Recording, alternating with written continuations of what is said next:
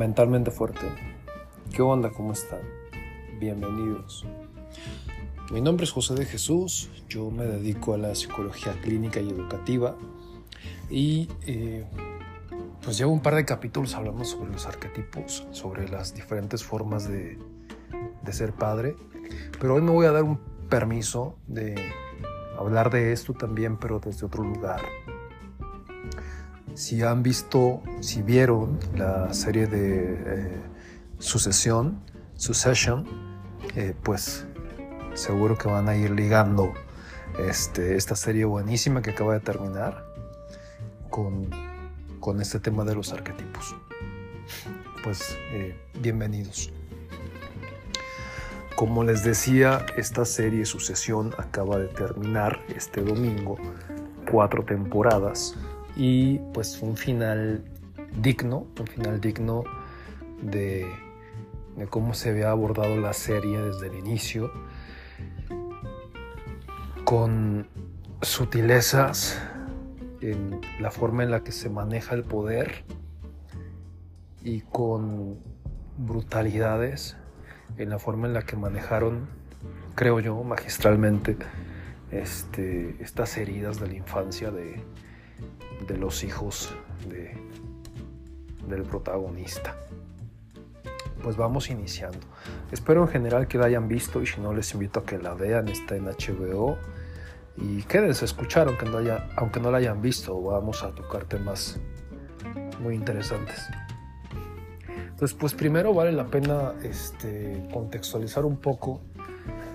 El protagonista es un hombre ya de unos cerca de 80 años fácil, que tiene cuatro hijos. El primero de una esposa y tres con otra esposa, ¿no? Entonces, eh, ¿cuál es el perfil de esta persona? Pues muy probablemente la gente que, que, lo, que escribió esta obra este, se sentó a, revisar patologías. Digo, honestamente creo que sin, sin, duda es un psicópata narcisista integrado. Entonces, eh, un, un, psicópata narcisista integrado es una persona que tiene dos limitaciones brutales. La primera es incapaz de pensar en el otro, de hacer lazos emocionales fuertes con el otro. No, no siente empatía por los demás. Solo utiliza a las personas, las ve como objeto, como si el otro fuera una silla, una mesa que le va a servir para algo. Y en el momento en el que ya no le sirve, lo desecha, lo se deshace de él, pues, ¿no?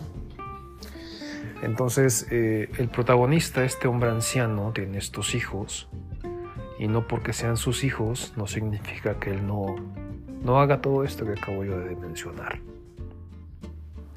Los psicópatas narcisistas integrados suelen tener familia, suelen tener trabajos que, por eso integrados, trabajos que les permiten cumplir ciertas funciones sociales. Y entonces son difíciles de, de identificar se necesita un ojo más bien clínico como para identificar que estas personas sufren de estos trastornos. Entonces, pues, tratemos de, conectar con la vivencia de estos, de estos cuatro hijos, de, del dolor y de las heridas tan profundas por haber tenido un padre así, un padre que no los pudo amar. El primero de los hijos, el mayor, que se esperaría que fuera el primogénito y en este tipo de, expectativa patriarcal, pues que fuera el heredero. El hijo mayor estaba totalmente hecho a un lado, inclusive era un tanto como el bufón, lo veían los demás pues como un tonto.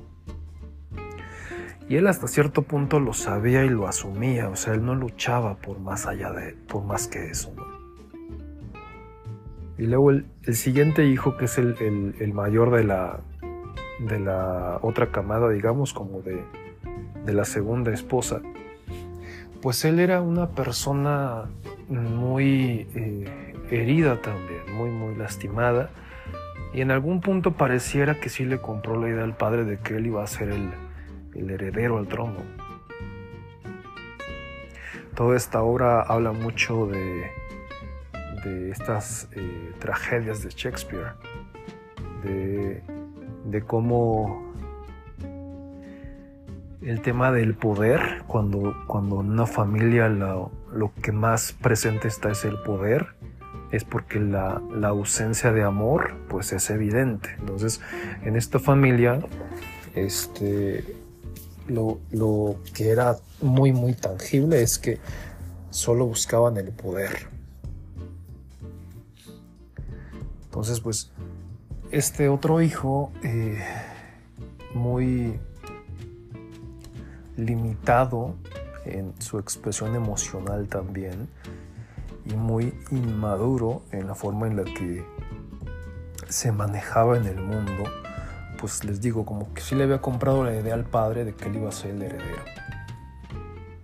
Y entonces está, estaba como muy aferrado a eso. Luego viene la hija, la hija tiene un perfil bien interesante en cuestión de, creo yo, que de, los cuatro hijos era la que contaba con un poco más de, de esta intuición que le permitía tomar mejores decisiones, digámoslo así, ¿no? Pero pues también profundamente lastimada y también bien, bien perdida en este juego del poder. Y, y luego el hijo menor, que el hijo menor pareciera que de los cuatro había sido de lo, el que más, había sido más víctima de, de, abuso no solamente emocional y psicológico, sino también físico por parte del padre. El hijo menor eh, presentaba como un cuadro mucho más evidente de, de, de esta incapacidad de saber qué hacer con las heridas. Entonces tenía, tenía un discurso muy limitado muy infantilizado y normalmente en los momentos de crisis él se quebraba. No es que los otros no, pero en él era mucho más evidente que se quebraba. El padre, pues, al ser este psicópata narcisista, evidentemente tenía una habilidad muy muy fuerte para manipular. Era un manipulador emocional.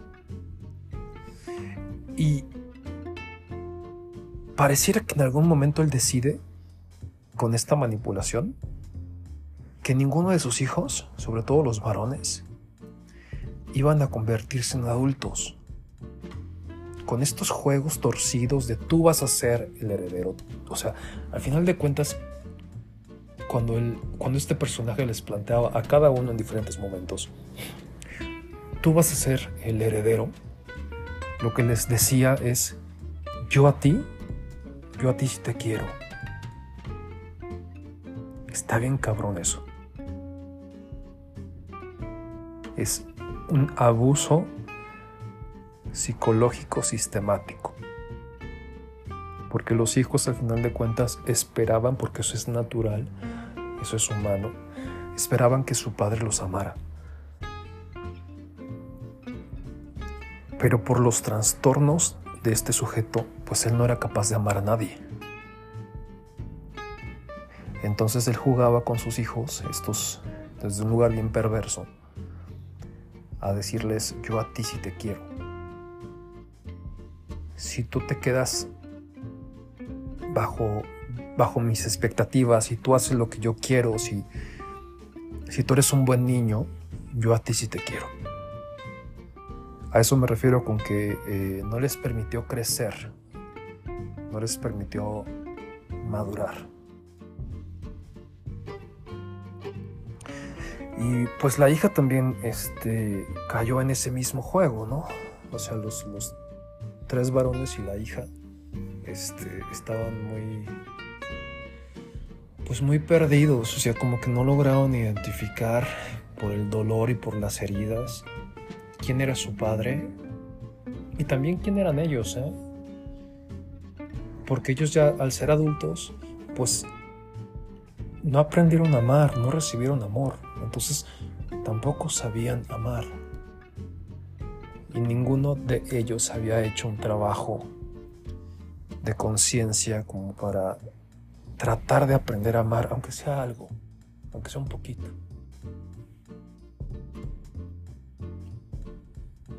Eh,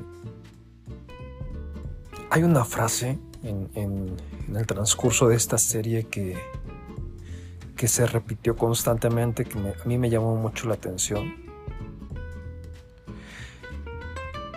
En el juego del poder, la gente inteligente sabe cuál es su lugar. Esta frase fue casi casi una, una declaración sutil de cómo iba a terminar la serie. Ninguno de los hijos supo identificar cuál era su lugar. Por eso no se quedaron con el trono. Ninguno de los hijos supo identificar que no estaba preparado, que no contaba con la fortaleza, con las capacidades como para quedarse con el trono. Ninguno de los hijos, peor aún, logró identificar que el padre no los había elegido para quedarse con el trono. Y entonces toda esta batalla fue de gratis.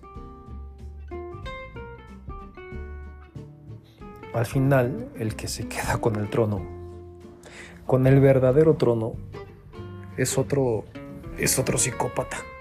Es otro psicópata narcisista que compra la empresa y que, y que él decide poner como su títere al, esposo de la hija del protagonista. Porque este sujeto, el esposo de, de Chip, que se, llamaba así el personaje, sí sabía cuál era su lugar. Sabía que él solo era un títere y no luchaba contra eso. Entonces es bien interesante porque en verdad la serie nos permite eh, conocer a mayor profundidad cómo este tipo de personas se mueven, las decisiones que toman y normalmente la incapacidad de amar que sufren. Entonces, pues el, el dueño nuevo solo quiere este, un títere, solo quiere él dice una cosa así como, solo quiero a alguien que me cubra las espaldas mientras yo estoy haciendo lo que quiero. Y lo maneja así como estar... Mata a alguien, tiene un cadáver y está rumiando el cadáver, ¿no? Mientras el otro da la cara. Entonces, este... Este tipo de sujetos así son. Y también es interesante cómo dejan un final abierto para los hijos. El, que, entre comillas, se salva un poquito es el hijo mayor, porque él sí había identificado que, pues que su, que a su padre le valía, o sea, que, no, no, que su padre no lo quería y que lo veía como un bufón.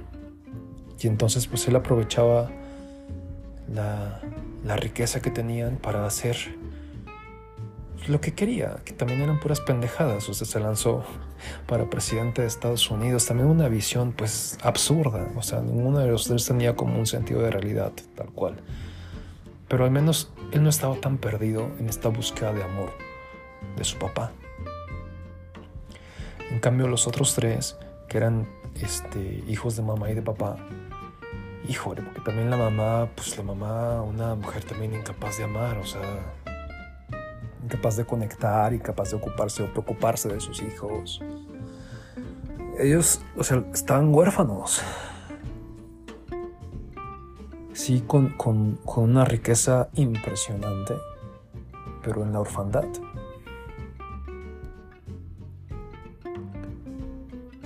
Eh, ¿Cómo van hasta aquí? Espero que la hayan visto y si no, pues les invito a que la vean. Tomando un poco este tema de los arquetipos, muchas veces el arquetipo de Zeus tiene esta distancia emocional con sus hijos, pero aún así logra, si él ve que alguno de sus hijos tiene cualidades que para él son valiosas, logra conectar con ese hijo y logra acercarse, educarlo y así transmitirle amor.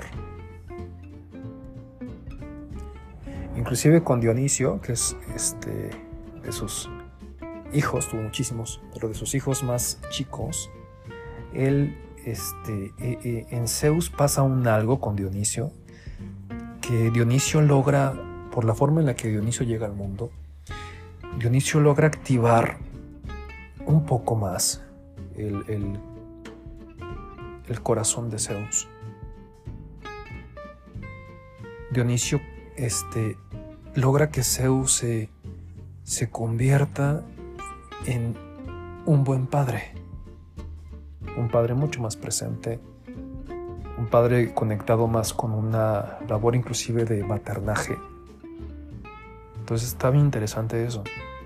Pero es que Zeus ve en Dionisio algo de sí mismo que le gusta. Entonces, en la serie esta de sucesión, el, Zeus, o sea, el protagonista, el dueño de la empresa, pareciera que ninguno de sus hijos de los cuatro realmente ve algo que a él le guste. Ni siquiera como espejeo, como decir veo algo en ti que me gusta y que, veo, y que es mío, pero me gusta, ¿no? Ni siquiera desde ahí. Para él sus hijos eran tontos.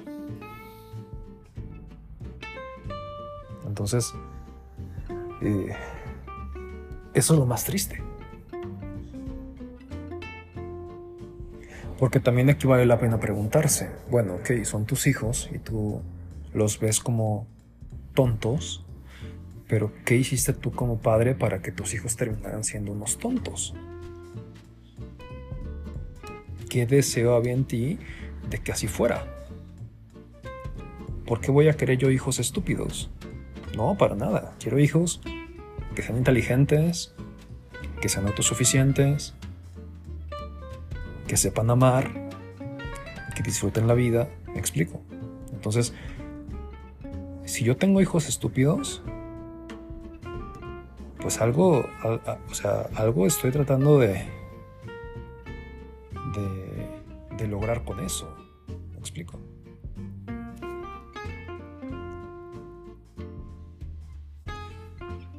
Aquí, al ser un psicópata, psicópata narcisista integrado, pues eh, este sujeto abusaba de las necesidades de las necesidades de los demás. Y solamente se puede abusar de la necesidad del otro cuando el otro está necesitado. Entonces un padre que abusa de sus hijos, ya adultos, es un padre que movió las fichas para que desde niños él pudiera seguir abusando. Psicológicamente los aniquila.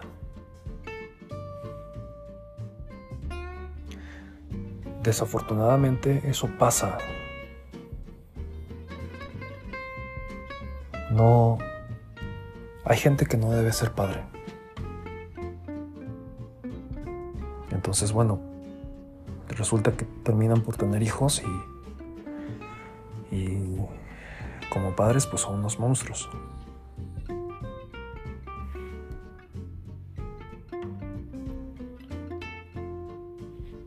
Aquí quiero parar. Los invito a que vean la serie. Si no la han visto, les neta, que desde la temporada 1 la vean. La van a disfrutar mucho. No es eh, no es en vano mi recomendación. Pues les recuerdo mi página es www.sicjosedejesus.com. Ahí vienen mis redes sociales, Instagram, Facebook. También por ahí si quieren sacar cita se pueden acercar y este con gusto les busco un espacio. Cuídense mucho. Linda semana. Y pues recordemos que, que hoy en día este